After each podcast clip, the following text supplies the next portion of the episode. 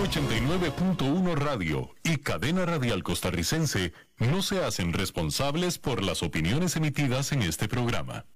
Transcomer, puesto de bolsa de comercio, presenta a las 5 con Alberto Padilla.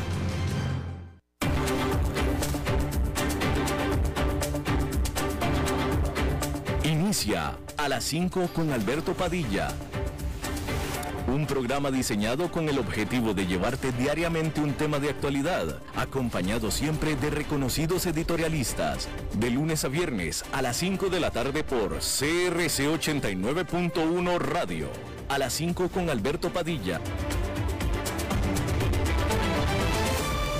Hola, ¿qué tal? Saludos, bienvenidos a esta emisión de A las 5 con su servidor Alberto Padilla. Muchísimas gracias por estarnos acompañando. Gracias por estar ahí. Le mando cálidos saludos desde la señal y las instalaciones de CRC 89.1 Radio en San José de Costa Rica, desde donde estamos transmitiendo hasta el punto en el tiempo y en el espacio en el que usted nos está escuchando, porque estamos saliendo en diferentes plataformas a la vez, por ejemplo en Facebook Live, en la página de este programa, a las 5 con Alberto Padilla. Estamos también disponibles en el canal de YouTube de este programa. Estamos también en podcast, en las principales diferentes plataformas para ello, Spotify, Apple Podcast, Google Podcast y otras cinco importantes más. Aquí en Costa Rica este programa que sale en vivo en este momento a las 5 de la tarde se repite todos los días a las 10 de la noche aquí en CRC 89.1 Radio. En esta ocasión me acompaña, al otro lado de los cristales, eh, tratando de controlar los incontrolables, el señor David Guerrero y la producción general de este programa, siempre poderosa, desde Bogotá, Colombia, a cargo del señor Mauricio Sandoval. Bien, vamos a iniciar informándole, eh, vamos informándole que eh, Rusia ha estado atacando inmisericordiamente a la infraestructura ucraniana eh, en lo que parece ser un claro cambio de estrategia en la guerra o en la invasión o en la guerra de Rusia hacia Ucrania, porque mientras que Rusia ha estado saliendo de los territorios que había ocupado, y sacando tropas de Ucrania, ha estado enviando misiles de largo alcance sin necesidad de involucrar tropas terrestres ni nada por el estilo, para afectar la infraestructura de Ucrania y ahí parece que está teniendo mucho éxito.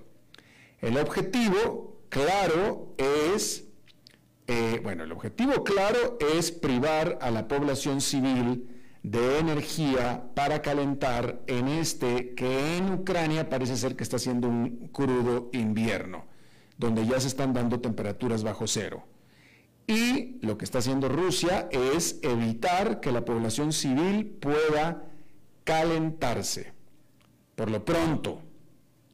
Pero pues por lo pronto, pues, y, otra serie de, cosas más, ¿no? Este, al dejar sin luz, electricidad a las ciudades, pues está haciendo que todo, está haciendo que los supermercados, etcétera, no puedan eh, mantener comida, que se echa a perder toda la comida, está causando toda una serie de estragos a la comodidad, primero que nada, de la vida diaria de los ucranianos.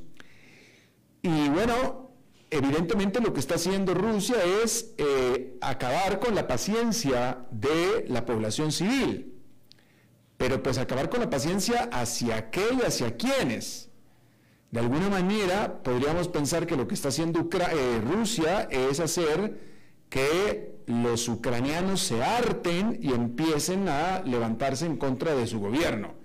Eso pareciera que es la estrategia, pareciera que es la estrategia, que empiecen a dejar los ucranianos de apoyar a su gobierno en su combate hacia Rusia a punta de hacerlos, de incomodarlos. Pareciera que esa es la estrategia. Porque eso es lo que está haciendo. O sea, lo que está haciendo es atacando, no matando necesariamente a la población civil, pero sí afectándolos en su vida diaria. Al no poder calentar, al no poder ir a, procurar comida, etcétera, etcétera. Y bueno, entonces todo esto ha generado apagones masivos en Ucrania y ha obligado a los oficiales ahora a sacar de la red de electricidad de Ucrania a tres plantas nucleares como manera precautoria por parte de las autoridades ucranianas. La ciudad de Lviv, en el oeste de Ucrania, fue dejada sin poder eléctrico por completo y ha tenido interrupciones también en su servicio de agua, en su servicio público de agua, de acuerdo a el alcalde de esta ciudad. Adicionalmente, por supuesto que también los cohetes han matado personas. En la capital de Ucrania, en Kiev, murieron tres personas por motivo de un cohete que cayó, un cohete ruso. Mientras tanto, Moldova, el cual es un país que hace frontera con Ucrania hacia el este de Ucrania, también experimentó un corte de luz masivo que dejó a la mitad de este país sin poder eléctrico de acuerdo al propio gobierno de Moldova. Y bueno, este es un dato muy interesante. Bueno, déjeme primero le digo, antes del dato interesante, déjeme primero le digo que la Corte Suprema del Estado de Georgia en Estados Unidos reinstaló una prohibición al aborto a partir de las seis semanas de gestación. Es decir, en la práctica, incluso antes de que la gran mayoría de las mujeres se den cuenta de que se den cuenta de que están embarazadas. Y bueno, 13 estados de la Unión Americana han hecho ilegal este procedimiento en casi todas las instancias desde que se revirtió la famosa ley Roe versus Wade que garantizaba el acceso al aborto a nivel federal. Pero lo más interesante de todo es que, de acuerdo al resultado de las elecciones de medio término, los estadounidenses, los votantes estadounidenses, parecieron ser claros en que no están particularmente inclinados o aceptando este tipo de restricciones, porque los candidatos que apoyaban, que apoyaban a las, eh, al derecho al aborto, ganaron, triunfaron en varias victorias contra candidatos que promocionaban la prohibición al aborto en estas elecciones de medio término de hace un par de semanas. Entonces, claramente, es clarísimo que los estadounidenses en la votación no quieren a candidatos que apoyen prohibición al aborto. Pero aún así, estos estados, pues, no pueden dejar de hacerlo por lo visto, no pueden dejar de hacerlo. En el caso de Georgia, que es cuya capital es una de las ciudades más progresivas de Estados Unidos, Atlanta, la capital, pero no el resto del estado, evidentemente, pero la capital es bastante progresiva, bastante cosmopolita, eh, pero pues esa es nada más la, de nuevo la capital, pero el estado no, pues ahí está aumentando las restricciones a la libertad, al aborto. Bien, ahí lo tiene usted. Bueno, vamos a hablar de este tema porque ahora resulta que una mayoría sustancial, fíjese, este, esta, esta es una nota muy importante, una mayoría sustancial de oficiales de la Reserva Federal con capacidad de votar en las reuniones de política monetaria dijeron que en lo sucesivo sería apropiado disminuir el ritmo de los aumentos de tasas de interés. Esto de acuerdo a las minutas de sus reuniones que se liberaron este miércoles, que son las minutas sobre las reuniones que tuvieron antes en este mismo mes de noviembre. Y así entonces los inversionistas están previendo, por tanto, que para la próxima reunión de política monetaria de la Fed, que será en diciembre, con toda seguridad, el aumento de tasas de interés será de medio punto porcentual. Y ya no de tres cuartos de punto porcentual, como lo ha hecho la Reserva Federal ya cuatro veces consecutivamente. Y esto por supuesto que ha estado causando un gran optimismo. Allá en Nueva York fue otra jornada positiva más con el índice industrial Dow Jones subiendo 0,28%, el Standard Poor's 500 una ganancia de 0,59% y el Nasdaq Composite con un avance de un punto porcentual. Y bueno, ya hemos estado hablando mucho de este asunto, pero ahora ya tenemos una indicación de que la Reserva Federal efectivamente está reconociendo que la inflación se está controlando y por tanto hay que bajarle al ritmo de aumentos de tasas de interés. Pero yo insisto en lo que he estado diciendo toda esta semana. Ok, perfecto. Tres cuartos de punto porcentual, eh, o, mejor dicho, medio punto porcentual de aumento no es tres cuartos de punto porcentual. ¿Ok? Tres cuartos, tres cuartos de punto porcentual es un extremo, es un megasalto.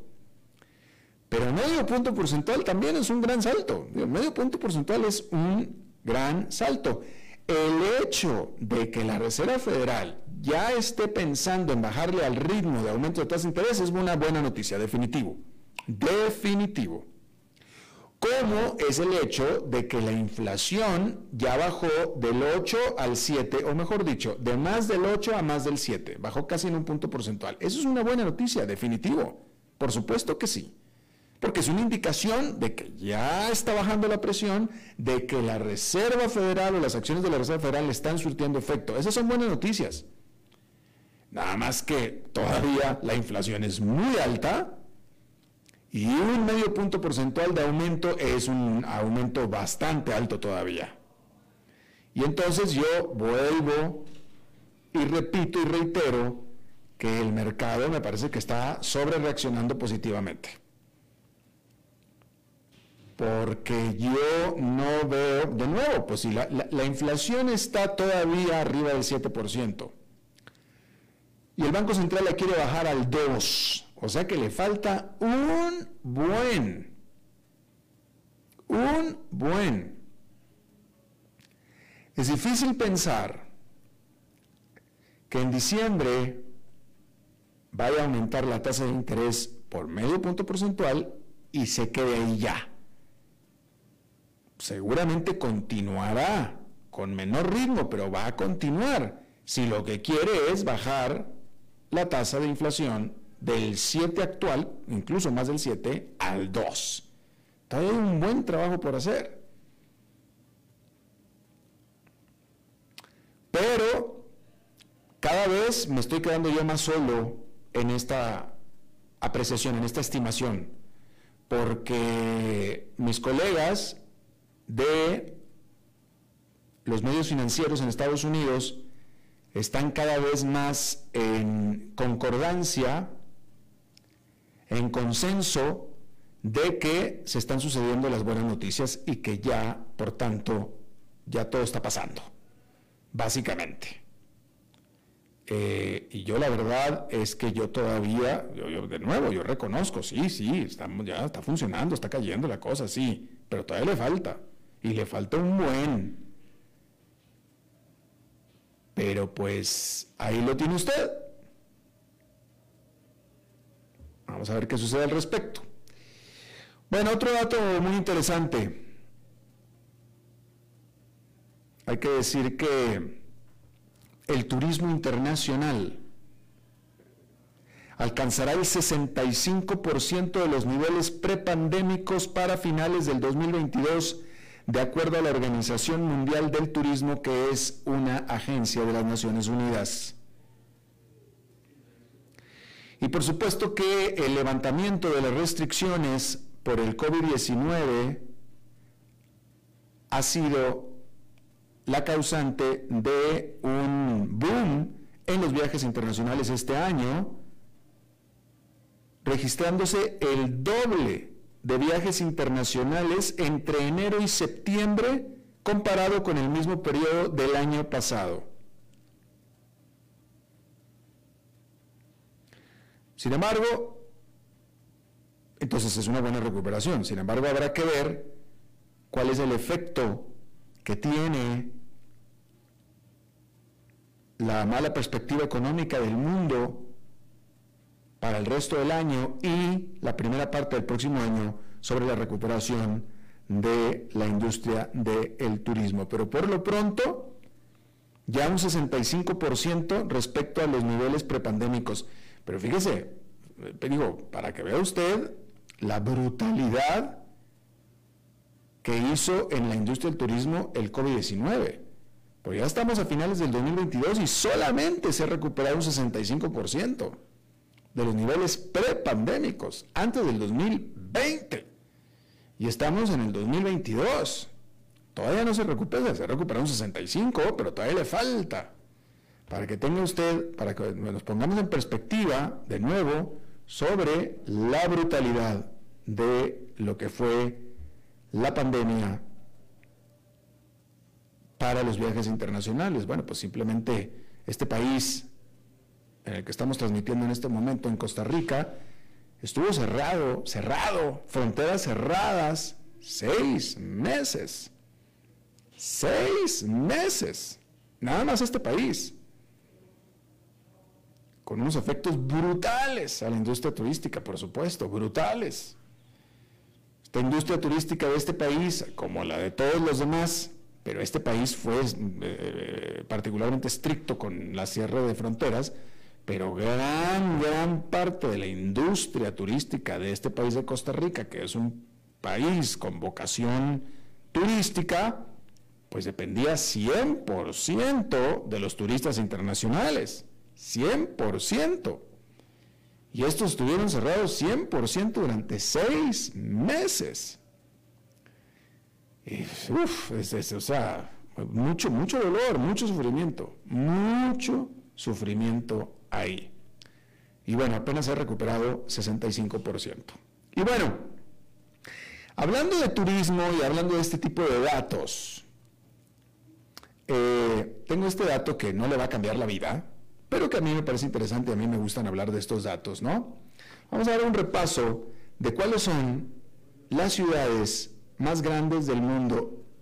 Y este dato que le voy a dar me gusta porque una cosa es, cuando hablamos de las ciudades más grandes del mundo, yo creo que típicamente nos referimos a las ciudades más pobladas, ¿no? A las más pobladas automáticamente. Bueno, pues aquí le tengo el dato de las ciudades más pobladas del mundo, pero también las más grandes, en el sentido literal.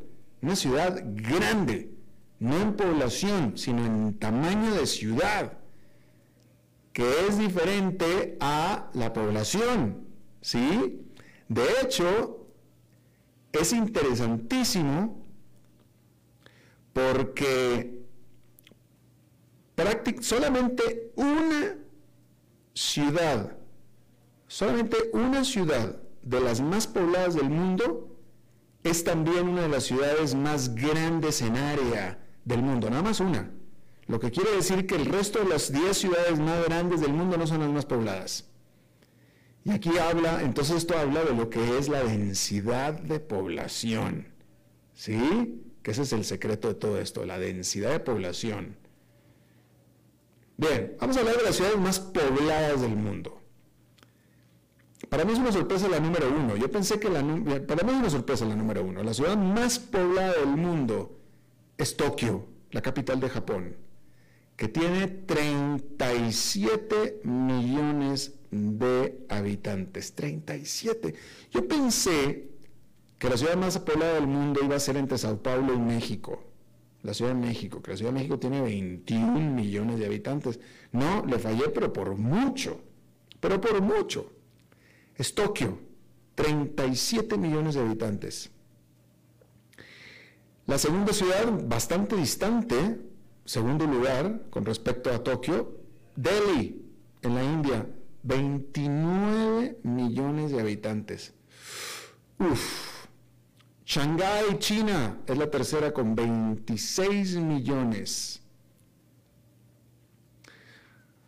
Ya la cuarta está en América Latina, que es Sao Paulo. Cuarta y quinta, Sao Paulo y la Ciudad de México, ambas con 21 millones de habitantes, aunque Sao Paulo tiene un poquito más, un poquito más nada más, pero prácticamente la misma cantidad de habitantes, aunque Sao Paulo tiene un poquito más. La sexta es el Cairo, Egipto, con 20 millones, misma cantidad de millones, aunque un poquito menos, es la séptima, Dhaka, Bangladesh, también 20 millones de habitantes Mumbai, la India, también 20 millones de habitantes, la novena, Beijing, China. Y la décima, también en Japón, Osaka. Japón, país tan pequeñito, tiene dos ciudades, una con 19 millones y la otra con 37, casi, que van a ser 40 millones de habitantes en Tokio. ¡Wow! O sea,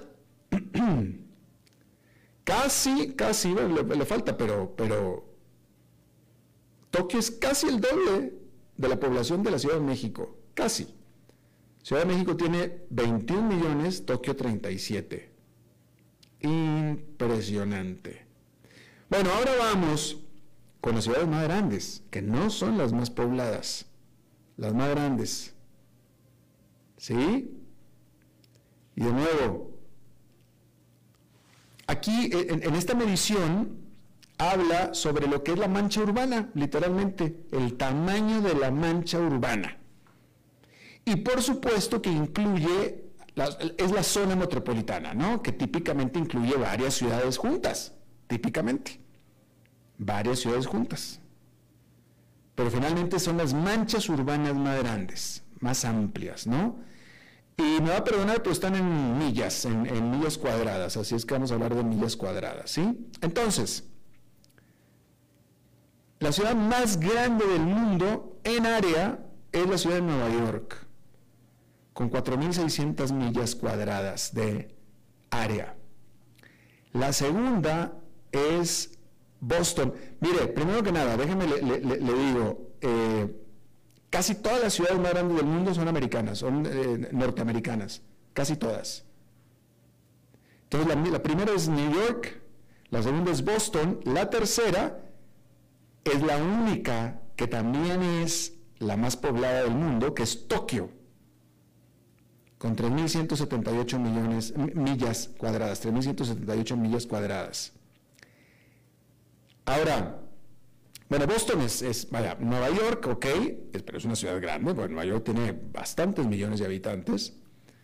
Boston es una sorpresa, aunque incluye Providence, es Boston Providence, pero ok, está bien. Tokio, pues ahí lo tiene usted, la ciudad más poblada del mundo, pero también la tercera con más área. La cuarta es una sorpresa para mí. La verdad que es una sorpresa porque eh, eh, no es una ciudad con demasiada población, que es Atlanta en Georgia, que es la cuarta ciudad más grande, y Atlanta tendrá, la zona metropolitana de Atlanta tendrá unos 6, 7 millones de habitantes. Lo que sí, pues como usted sabe, yo viví en Atlanta varias décadas, pero lo que sí había leído yo es que de acuerdo al censo del 2000, si mal no recuerdo, el censo del 2000, Atlanta en el 2000 al menos era la ciudad de Estados Unidos con menor densidad de población. Por tanto, entonces, la ciudad más extensa. Y sí, Atlanta es súper extensa, súper. Yo cuando me dedicaba a ser soccer dad, Yo en un fin de semana, entre partidos de fútbol, soccer de mis hijos, eh, dos, o sea, un partido cada uno por cada día, por tanto eran dos partidos diarios de fin de semana, dos partidos el sábado, dos partidos el domingo. Tranquilo, tranquilo, me echaba mis buenas, tranquilo, ¿eh? Mis buenos 400 kilómetros. Fácil, nada más yendo entre, nada más, nada más haciendo un soccer dad en dos días de fin de semana. Y obviamente todos dentro de la ciudad de Atlanta. ¿Ah? Así. La quinta es Chicago, con 2.000. Chicago, fíjese, Chicago tiene mucho más habitantes que Atlanta. Lo que pasa es que Atlanta tiene menor densidad de población. Después Los Ángeles. Los Ángeles tiene muchísima, muchísima población más que Atlanta. Sin embargo, Atlanta tiene menor densidad de población. La mancha urbana es más grande que la de Los Ángeles. La séptima es Moscú, la capital de Rusia. La octava, Washington, Baltimore, dos ciudades grandes, juntas, pegadas. La novena es Filadelfia.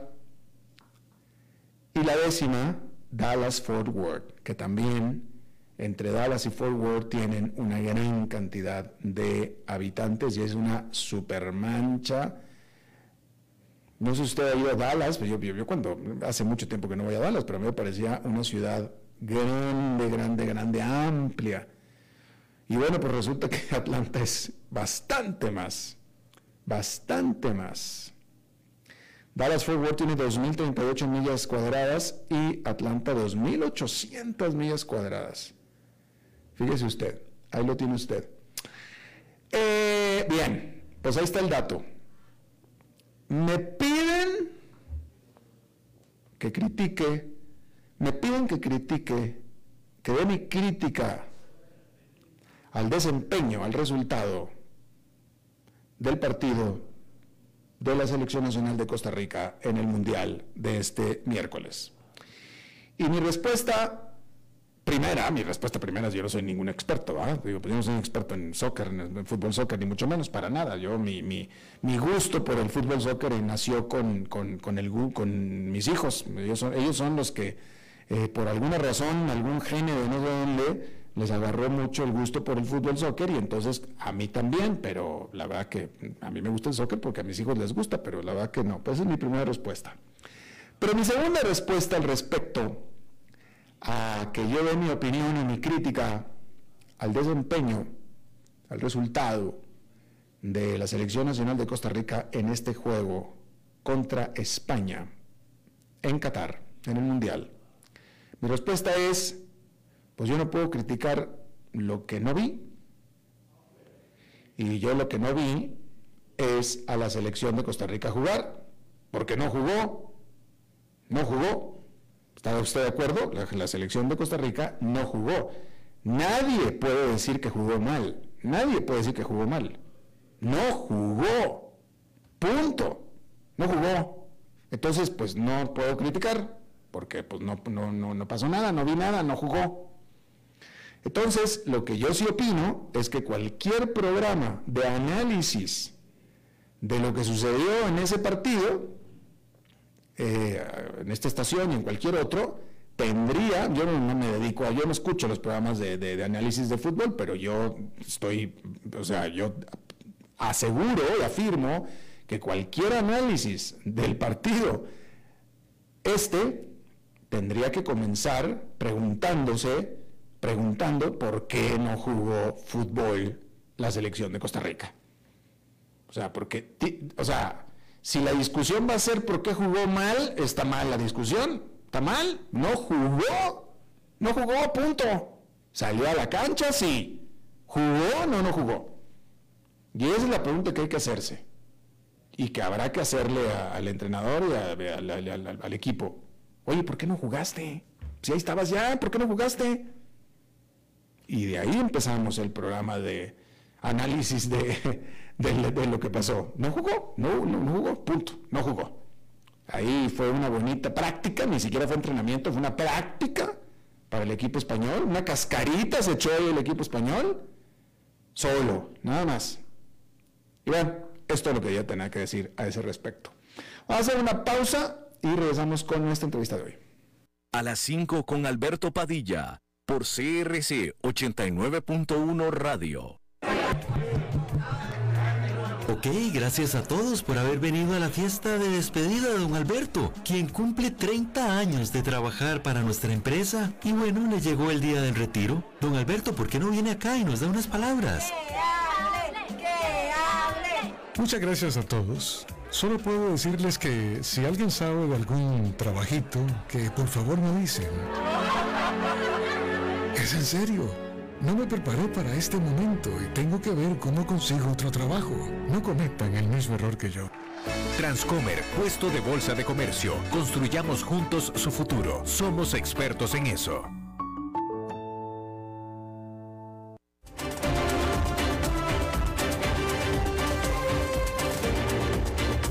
Seguimos escuchando a las 5 con Alberto Padilla. Bueno, muchísimas gracias por continuar con nosotros. Eh, bueno, yo, yo tendré que hablar por mí. Eh, para mí, en lo personal, este, para este periodista, supongo que para otros más, pero cuando menos este periodista que le habla, las elecciones de Brasil ya eran cosa del pasado.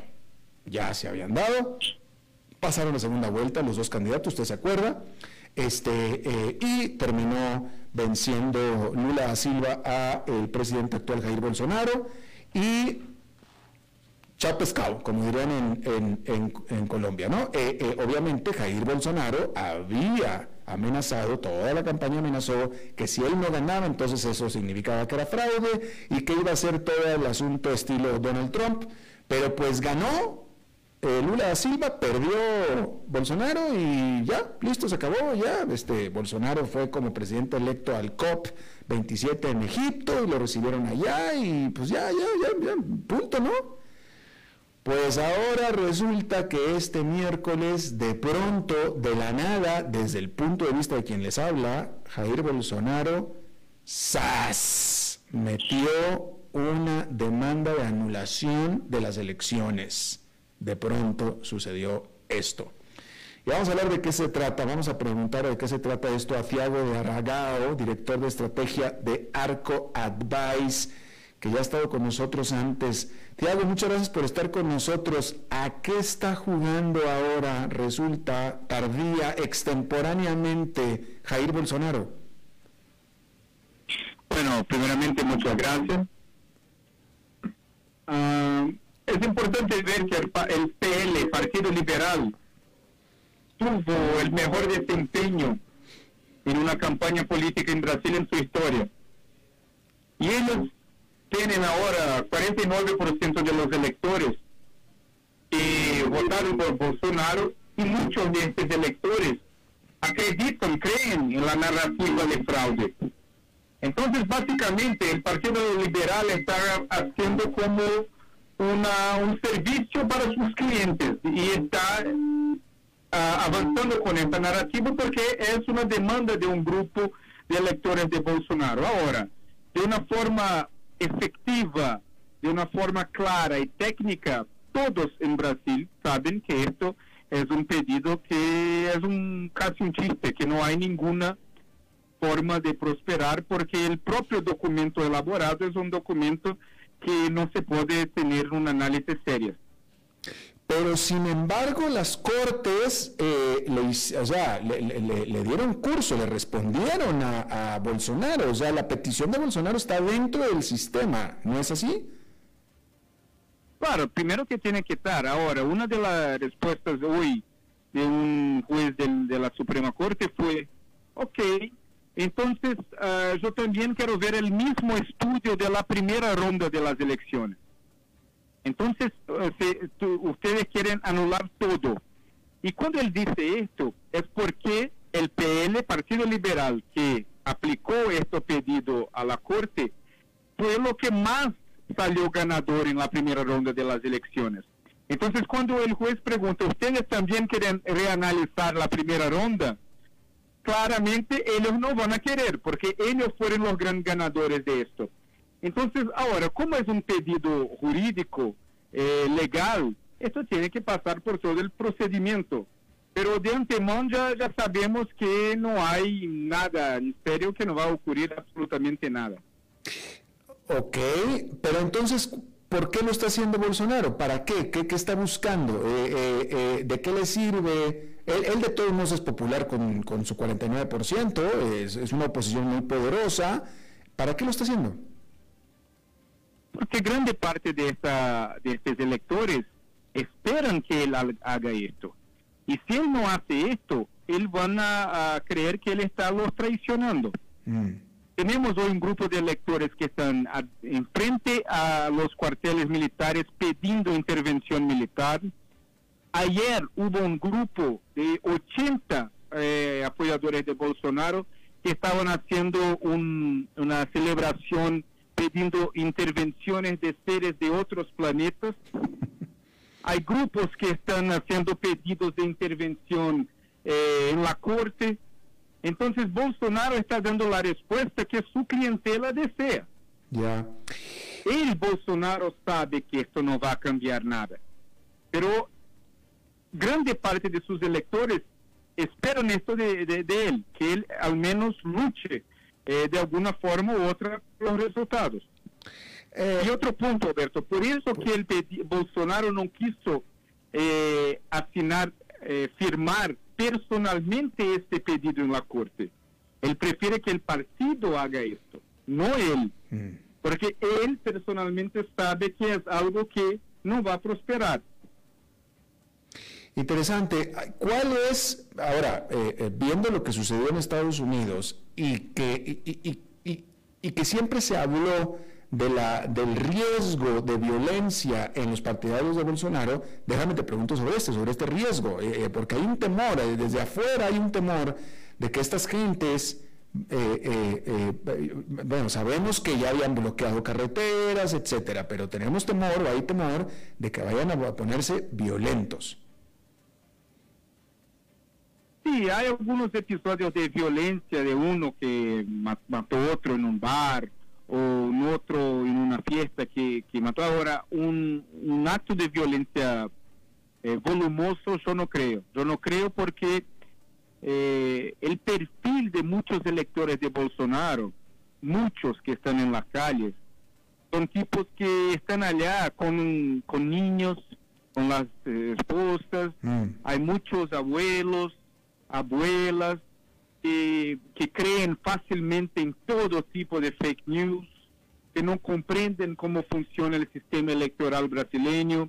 Entonces, son personas que primeramente son fácilmente manipuladas y segundo que no van a empezar un proceso de destrucción eh, de las cosas, ah, porque la, la, policía también no va a ser connivente con esto. Yo no veo algo similar ocurriendo en Brasil como ocurrió en los Estados Unidos. Ahora, dicho esto, es claro que episodios van a ocurrir y episodios eh, trágicos. Por ejemplo, un niño que necesitaba hacer una operación eh, en su ojo porque tuvo un accidente, no llegó a tiempo en el hospital porque estaba todo bloqueado. Mm. El padre del niño pidiendo para los eh, los bolsonaristas que protestaban abrir para pasar porque él iba a perder el ojo, recusaron, no decidieron, no abrieron, rechazaron el pedido y el, menino, y el niño perdió el ojo. Entonces, episodios trágicos como este van a seguir ocurriendo. Claro, por supuesto. Ahora, eh, obviamente eh, Bolsonaro, como estábamos diciendo hace un momento, es un personaje muy poderoso, perdió las elecciones, pero no perdió poder tú, lo, estabas mencionando, que al menos 49% de los brasileños votaron por Bolsonaro. Eh, ahora está haciendo una demostración de poder. Eh, ¿Cómo va a poder gobernar Lula da Silva con un Bolsonaro súper poderoso y empoderado ahí? Bueno, no va a ser fácil, naturalmente, porque Bolsonaro tiene un poder muy grande. Eh, presidente del Partido Liberal ya ha dicho que va a poner a Bolsonaro como el presidente de honor del partido. Ahora, Bolsonaro también va, a utilizar mucho de su tiempo en las peleas jurídicas de todos los procesos contra él, que son muchos, Y la fuerza de Bolsonaro contra Lula está mucho más en la en la, el uso de las personas en las calles, no necesariamente una oposición en el Congreso, por ejemplo. Lula ya está haciendo negociaciones con varios partidos de centro que están ya adheriendo a él, que ya están cambiando de lado y se quedando con él. Entonces, Lula va a tener una mayoría eh, eh, simple, pero va a tener una mayoría para gobernar. Ahora, Bolsonaro tiene el poder para en mayo, en febrero, en junio, lo que sea, eh, convocar una protesta de, de camiones en, el país que, bloquea todo. Él tiene este tipo de poder y este tipo de poder va a ser utilizado.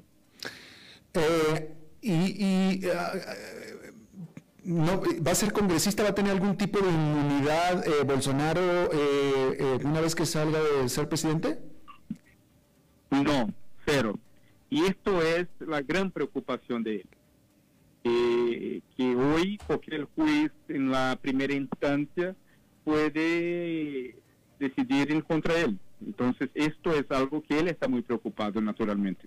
O sea que eh, eh, va, a ser, va, a ser, va, a ser un ciudadano normal y si se le encuentra culpable de algo, podrá ser perseguido judicialmente. Exacto. Ah, perante la ley es un ciudadano normal. Claro que él tiene algunas ventajas por ser expresidente. Por ejemplo, él tiene un auto, un motorista, eh, tiene también un, seguridad, que un tipo que hace la seguridad de él, y un secretario particular. Aparte de esto, es un ciudadano normal, no va a tener ninguna ventaja eh, en relación a las leyes o las acusaciones contra él. ¿Y qué tipo de, acusaciones tiene? Eh, ¿Existe realmente eh, algún cargo grande judicial evidente por el cual lo puedan perseguir? O sea, fue a todas vistas claramente algo corrupto, etcétera, Bolsonaro. Bueno, acusaciones hay de todo tipo. Hay acusaciones más serias, acusaciones menos serias. Hay acusaciones que cuestionan, por ejemplo, en, durante la pandemia, en la ciudad de Manaus, en, en la región amazónica de Brasil, había muchas personas muriendo, casi 2.000, 1.500 al día, porque no tenían ni respiradores en los, en los hospitales. Y muchas, algunos jueces que quieren condenar Bolsonaro porque él decidió enviar los respiradores por camión. Eh, llevó 100 horas para llegar, 96 horas para llegar, al invés de poner en un avión de la Fuerza Militar. Otros diciendo que porque él decía que la vacuna no funciona, eh, la persona mejor no se vacunar, y poner la mascarilla era peor lo que tener COVID este tipo de cosas también algunos creen que es una apertura para algunos procesos legales.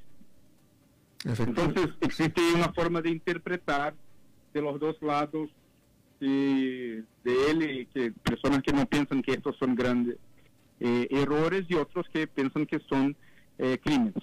Claro, claro.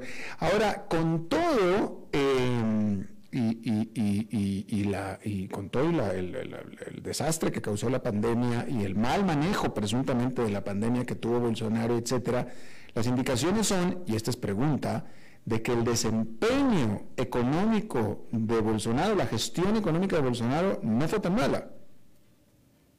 No, no. La gestión económica de Bolsonaro eh, con Paulo Guedes como ministro de Economía no fue mala fue mejor que de muchos otros países que, tuvieron la pandemia y todo.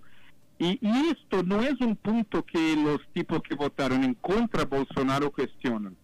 Esto es un punto muy importante porque hay un percentual grande de personas que aprueban el gobierno, gustan del gobierno y votaron en contra Bolsonaro. Porque por la figura de Bolsonaro no por el gobierno. El gobierno para muchos estaba ok, estaba funcionando. Ahora Bolsonaro como un individuo fue rechazado, no necesariamente el gobierno. Ahora sí, la gestión económica tuvimos muchos resultados buenos. Naturalmente, equilibrio fiscal fue mejor do que eh, en el gobierno Dilma, por ejemplo, que generó una tragedia en, Brasil en términos fiscales. Fue el peor gobierno en términos fiscales y económicos de la historia de, de- de Brasil. Entonces sí, hubo avances importantes en este punto. Y, y- y- adicionalmente, el propio gobierno de Lula da Silva, eh, su desempeño económico tampoco fue malo. Eh, en ese sentido, ¿qué podemos esperar con, eh, un- con Lula da Silva en su tercera presidencia, que va a comenzar en enero, y con un ah, Bolsonaro de oposición importante? Eh, ¿Qué podemos esperar del desempeño económico de Lula da Silva de acuerdo a lo que conocemos que ha hecho y que ha dicho? El desempeño económico va a ser eh, de razonable para bueno, no va a tener una, una tragedia. Primero porque tenemos una ventaja muy grande en comparación con otros países vecinos. Eh, el Banco Central brasileño es eh, independiente por ley. Eh, el presidente del Banco Central está con Bolsonaro ahora los últimos cuatro años. Él va a quedar con Lula por al menos más dos años, porque él tiene un mandato y Lula no, no lo puede sacar. Entonces esto garantiza una, una independencia del Banco Central y garantiza un manejo técnico de la política monetaria nacional.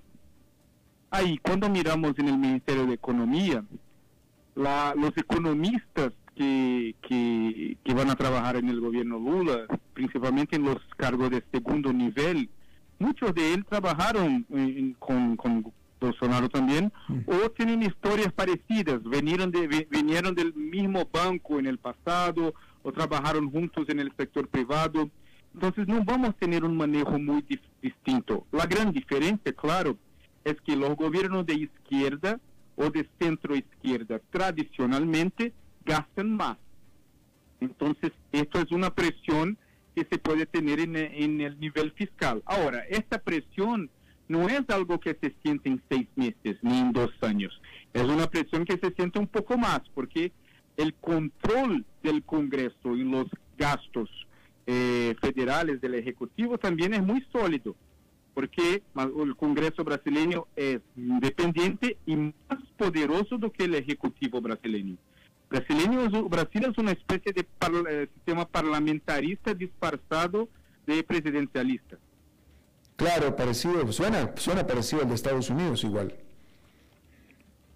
Sí, mucho eh, eh, es parecido ahora. Como tenemos una multitud de partidos, 28 por ejemplo en el Congreso Nacional, los partidos de centro, que son 10, 11, ellos tienden a, a controlar eh, las políticas públicas del país. Entonces, todos los gobiernos que son de extremas, todas las ideas que son más exageradas de derecha o de izquierda, nunca prosperan en el, en el Congreso, porque ¿quiénes son los líderes del Congreso? Son centristas eh, muy de, de centro. Entonces, no hay allí tolerancia para los deseos y, y- y actitudes más ideológicas de izquierda ni de derecha. A ver, Eso es, eso es, corre- eso es positivo. Eh, ¿Sabemos quién será el ministro da Hacienda de Lula da Silva? No, todavía no. Es posible que Lula va a poner un político eh, del partido, como por ejemplo ah, Wellington Díaz, o Fernando Haddad, o Rui Costa, o Alexandre Padilha, algo así, y poner luego abajo del ministro unos cinco secretarios que tienen la función de casi de viceministros en áreas específicas, técnicos oriundos del mercado financiero o, o economistas de, de alguna otra posición. Entonces, él quiere hacer un balance entre tener un ministro político y un equipo abajo técnico. Técnico. Ah, eh, interesante la, la- la- la perspectiva tuya. Eh, ¿Fue así Lula Silva en sus dos pre- presidencias? No fue así con el Ministerio de Hacienda. Más o menos, cuando tuvo, eh, él tuvo Palocci como ministro de Hacienda, que fue un hombre político, Mm. pero Palocci no era economista, Palocci era médico por formación, eh, estudió medicina. Ahora, los secretarios abajo de, Palocci eran secretarios ya de carrera eh, eh, funcionarios del gobierno ya hasta muchos años. Y que muchos después salieron para trabajar en Bradesco, en Itaú, en otros fondos y bancos eh, brasileños. Entonces, es muy difícil poner mucha gente del partido, porque el cuadro de funcionarios públicos del Ministerio de Economía es muy calificado y no tiene donde, no, no se puede sacarlos ni, ni demitirlos. Entonces se cambia el gobierno, por ejemplo, sale Bolsonaro, entra Lula, 90% de las personas del Ministerio de Economía van a ser las mismas personas. Lo que va a cambiar es eh, en el topo, el liderazgo que va a eh, ofrecer una directriz distinta. Pero la ejecución tiende a ser muy similar porque los tipos son los mismos. Un ejemplo, Alberto, es el nuevo gobernador de San Pablo, Tarcisio de Freitas, que fue uno de los más leales ministros de Bolsonaro y al mismo tiempo él fue un importante funcionario, eh, ministro de Temer y un importante funcionario de Dilma, del gobierno Dilma. Entonces hay este cambio, esta transición ideológica de algunos de estos miembros. Ya. Eh, y por último, Tiago, eh, te pregunto, a Lula Silva era, fue un presidente bastante centrado en su actuar eh, económico, bastante centrado, centroizquierda si tú quieres, pero bastante moderado y bastante centrado.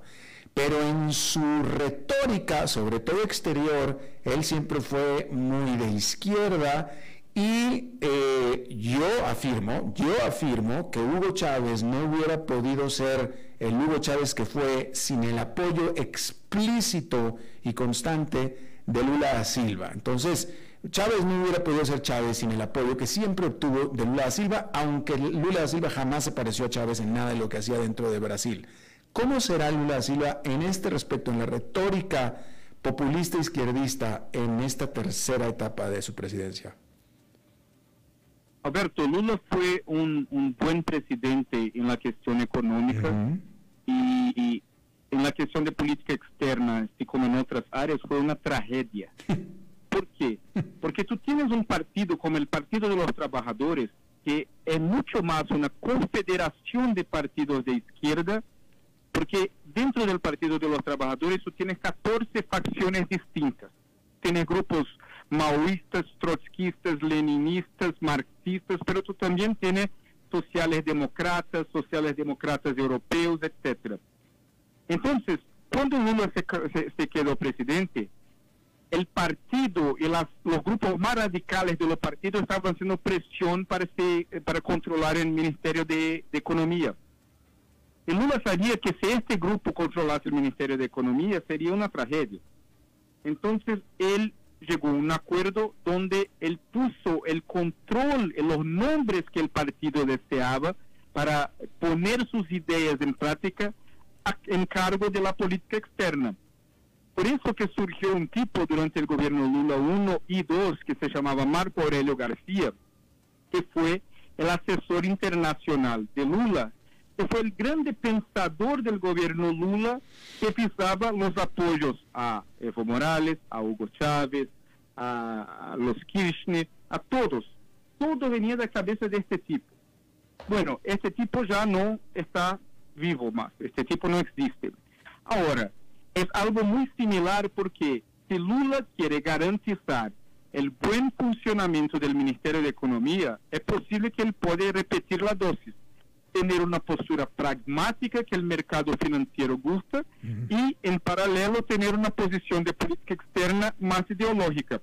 Porque existe una necesidad del Partido de los Trabajadores de tener alguna expresión ideológica. Mm. Si esa expresión ideológica no es en la política externa, puede ser en la economía. Si no es en la economía, en otra parte. Lula no quiere esa expresión ideológica en la economía. Entonces, en la parte de la política externa es donde ellos pueden tener la posibilidad de ponerse como una expresión de izquierda. Y ahí es algo que yo te digo, hay una, hay una chance muy buena de una otra política externa mala. Una otra política externa mala. con una pequeña diferencia, una pequeña, eh, un, poco, un poco distinto de esta vez porque eh, la política ambiental se quedó un importante componente de la diplomacia global hoy. Entonces, esto puede ser el, el, el componente distinto de que Lula tenía en el pasado. Interesante, definitivamente. Thiago de Aragao, director de estrategia de Arco Advice, te agradezco muchísimo haber charlado con nosotros de nuevo. Roberto, muchas gracias y suerte a Costa Rica en el restante del Mundial. Gracias, muy amable, te lo agradecemos, gracias. Eh, bueno, antes de despedirnos, déjenme informarle que de última hora, prácticamente última hora, se está informando eh, que eh, fiscales del Departamento de Justicia de Estados Unidos están buscando el testimonio de la última persona que es clave para este tipo de testimonio y que se ha negado a darlo hasta este momento, no ha dicho absolutamente nada, que es nadie menos que el vicepresidente, ex vicepresidente de Estados Unidos, Mike Pence, para que se refiera y hable acerca de lo que sucedió el 6 de enero en el asalto al Capitolio. Usted recordará que hay todo tipo de investigaciones al respecto, han entrevistado a todo tipo de testigos, etcétera, pero al testigo principal, porque el asunto del enero 6 era sobre lo que iba a hacer y estaba haciendo en el Capitolio el vicepresidente de Estados Unidos, Mike Pence, él no ha hablado, no ha dicho nada, no se ha referido absolutamente a este caso para nada. Y el comité que investiga en la Casa de Representantes este asunto del enero 6 no llamó a declarar a Mike Pence nada.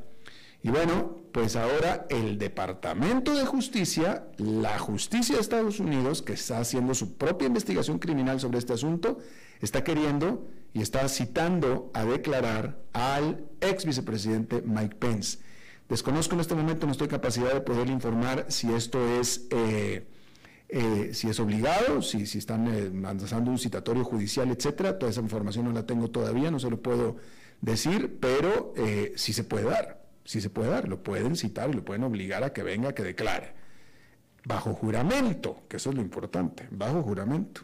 Hay que recordar que Mike Pence estaba en el Capitolio y fue justamente la certificación que él, como vicepresidente, iba a hacer la que generó el asalto al Capitolio.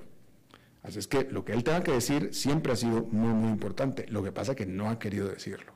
Bueno, ahí lo tiene usted.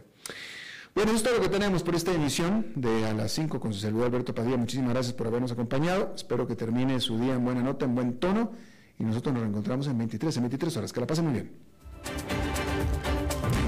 A las 5 con Alberto Padilla fue traído a ustedes por Transcomer, puesto de bolsa de comercio. Construyamos juntos su futuro. Somos expertos en eso.